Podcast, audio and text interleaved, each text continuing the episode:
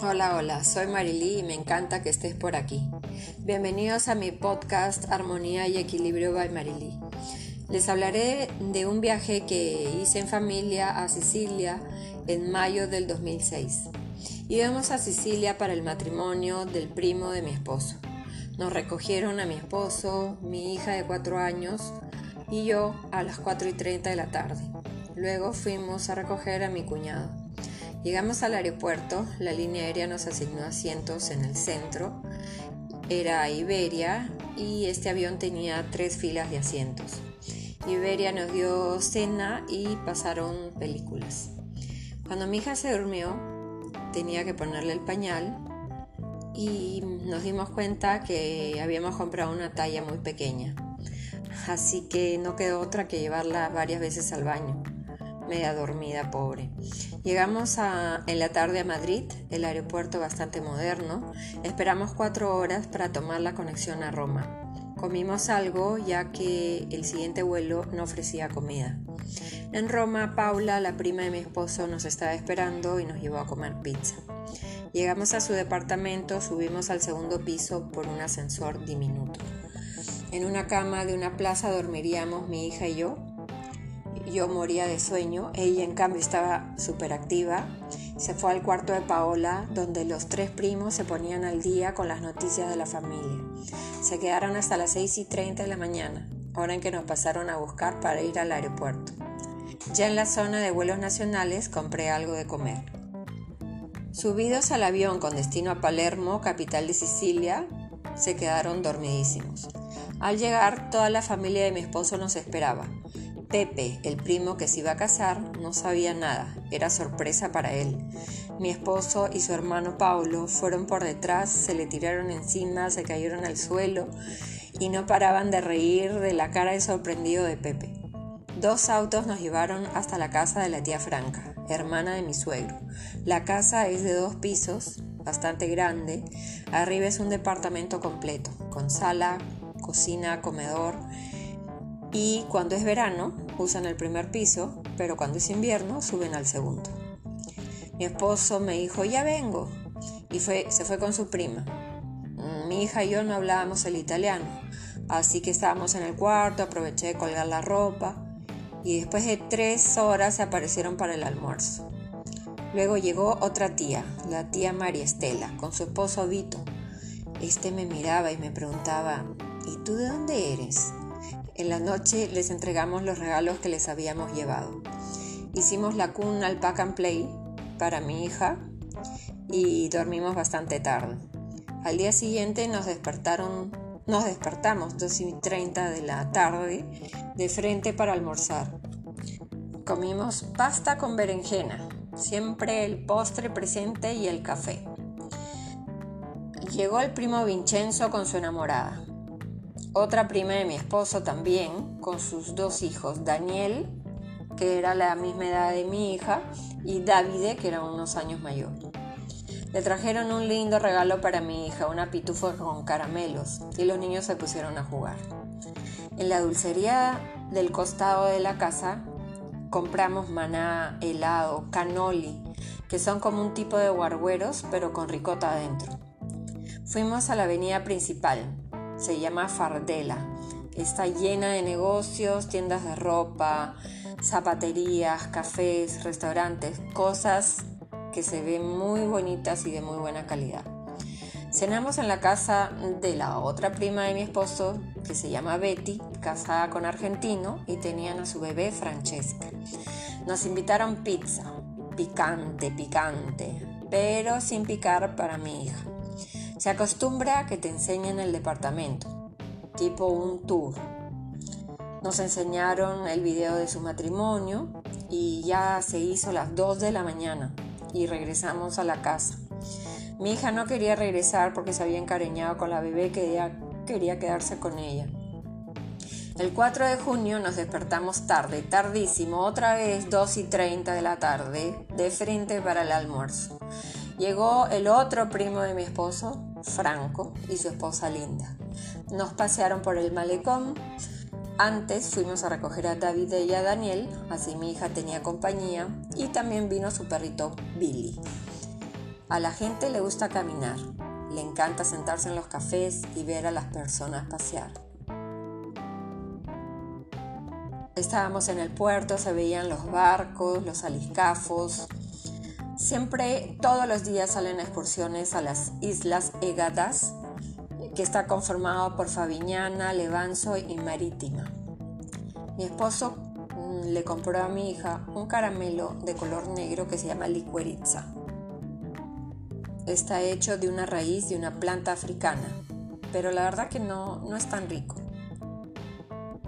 Nos fuimos a dormir.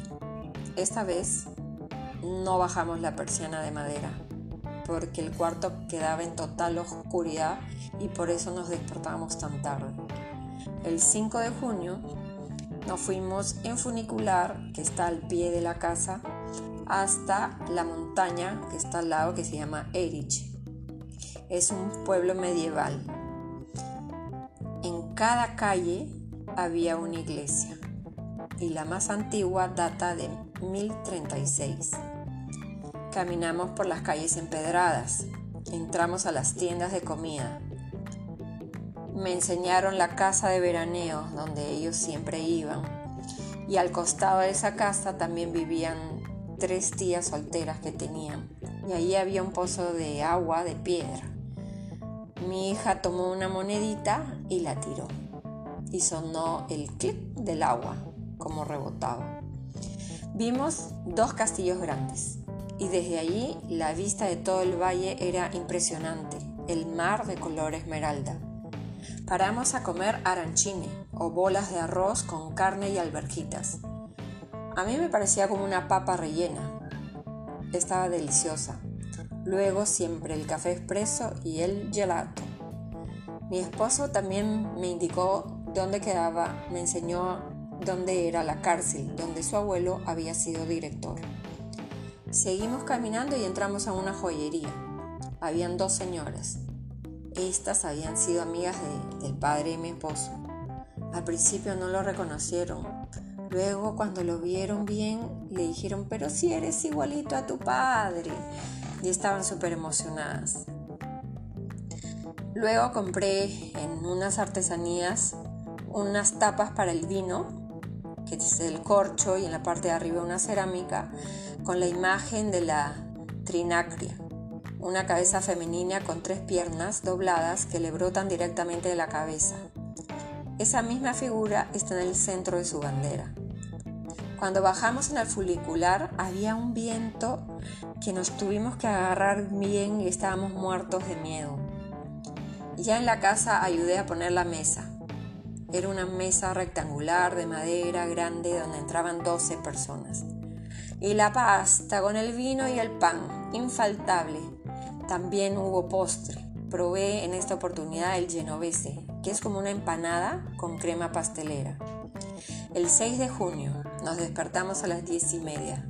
Iba mejorando la cosa. Llegó una señora y su nieta. Era la esposa del mejor amigo del papá de mi esposo, o sea, de mi suegro. La invitaron a subir al segundo piso, porque encima de la mesa del comedor se exhibían los regalos de los novios. Luego pasamos por una tabiquería, compramos una loto y fuimos al supermercado nos dijeron que la gaseosa de toronja era riquísima y mi hija quería las galletitas para las de pan de estele para ponerle la Nutella para, para tener para los desayunos. Aquí todos los negocios cierran de 1 a 5 de la tarde. El 8 de junio, un día antes de la boda, un día de playa. Había sol y viento. El agua estaba helada, pero nos metimos igual.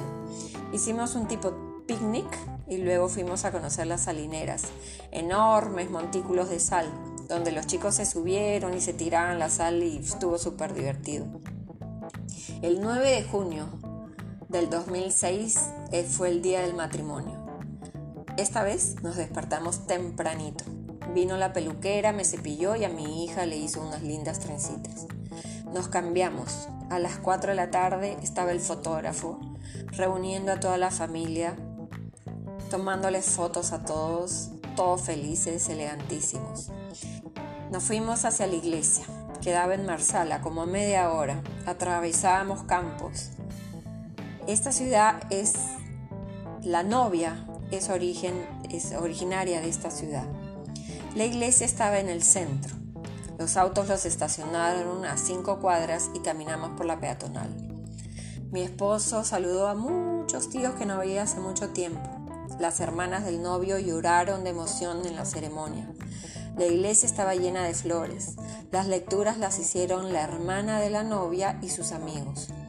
Terminada la ceremonia salieron los novios y nosotros le tiramos arroz y pétalos de rosa.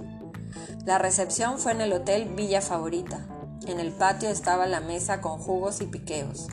El clima enfrió y nos hicieron pasar a la sala. Allí estaban las mesas para la cena.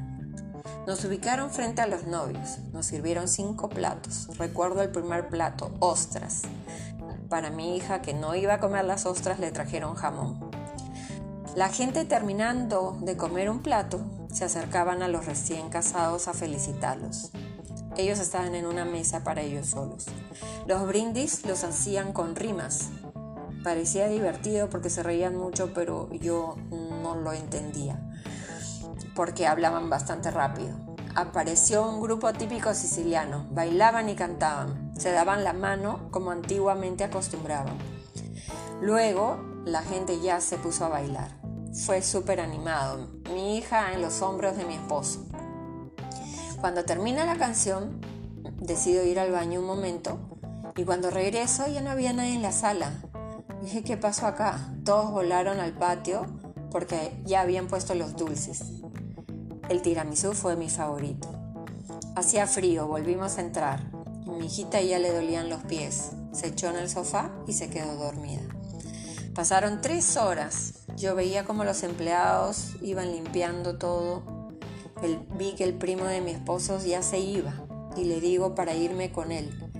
Pero él estaba súper animado. Me dijo, no te preocupes, regresamos todos juntos. A las 4 y 30 de la mañana, una amiga de la prima Paula nos llevaría de vuelta a Trapani. Una hora y 20 minutos de camino. El 10 de junio almorzamos lasaña. Luego me fui al jardín a leer. Fuimos a la casa del primo Franco. Nos enseñó sus hazañas como buzo. El 11 de junio, mi esposo me despertó, me dio un beso en la cabeza y se fue abajo. Mi niña se levantó 2 y 30 de la tarde, tomó su leche y luego ayudamos en la cocina a hacer la parrillada. Salchicha, cebolla, papa, carne brocheta, berenjena, cerveza, vino y abrimos el pisco que le llevamos. Le gustó. En la mesa éramos 10, luego llegaron dos amigas de Paola y luego los recién casados, en total 14. Al día siguiente fuimos a Eriche, regresamos, pero esta vez al cementerio, a ver la tumba de mi suegro. Compramos flores, veía a mi esposo súper emocionado. Subimos la montaña en zigzag, llegamos a las 12, a la misma hora en que cerraba el cementerio, pero la tía habló y nos dieron un tiempo adicional. Bajamos por una rampa con árboles grandes que hacían sombra. Había neblina y se sentía una tristeza en el ambiente. En cada tumba colocan una foto del difunto. Cuando vio a su padre rompió en llanto. Pusieron las flores, me enseñaron las otras personas de su familia que habían muerto jóvenes. Al bajar la montaña sentí náuseas por las vueltas. En la tarde visitamos Palermo, capital de Sicilia. Moderna, moderna con un millón de habitantes. Bastantes vendedores ambulantes por todos lados, todos marroquíes. Ya de regreso en la casa vimos el partido de fútbol de Italia gana, el Mundial 2006. Compramos pizza, Italia ganó 2 a 0. Fue una fiesta. Al día siguiente conocimos la playa San Vito, llevamos ropa de baño, mi hija no porque tenía tos. Había poca gente, en cambio, contaban que en agosto no se encontraba ni un sitio. Podías subirte a pedalones, resbaladeras, también estaban los ambulantes marroquíes y te, y te dicen, prego, prego, señora. El agua helada. Igual me metí, traté de nadar. Luego fuimos a visitar a un señor Vito y su mujer. Era el mejor amigo del padre, o sea, de mi suegro. Este señor Vito era el peluquero de los famosos ahí en Sicilia. Tenía una casa inmensa, con cancha de tenis y piscina.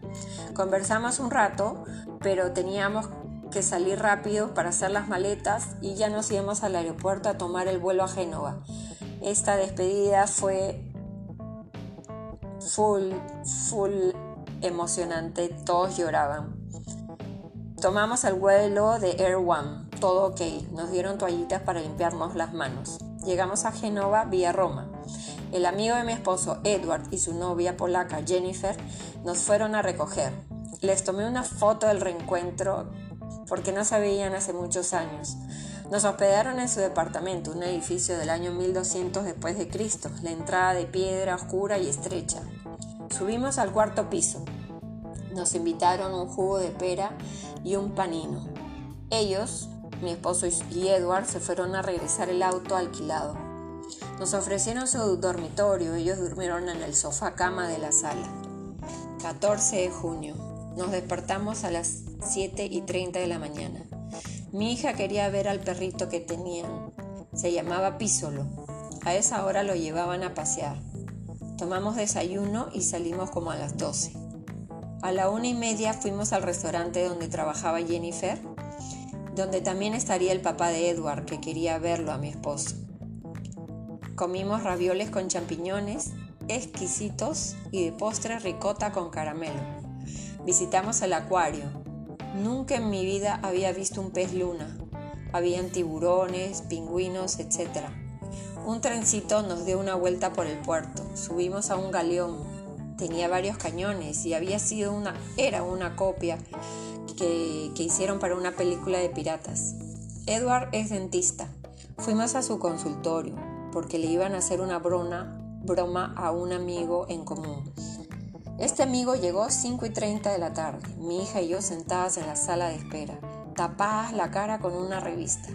Le dije a mi hija, no digas ni una palabra en español, no digas nada, porque si escucha, te escucha, quizás sospeche. Entró a la sala del doctor, se echó en el sillón y mi esposo salió. Se había puesto la bata, la mascarilla. Y este amigo lo miraba y como diciendo, este doctor yo no lo conozco. Y mi esposo se empezó a reír, se sacó la mascarilla y el amigo dio tal sorpresa que de un salto lo abrazó y, lo besó. ¿Cómo estás, amigo? Salimos a festejar. Tomamos un trago de maracuyá con vodka y espumante. Estaba buenísimo. Nos despedimos y fuimos a ver a la mamá del dentista. Caminamos por unas calles estrechas, llegamos al edificio.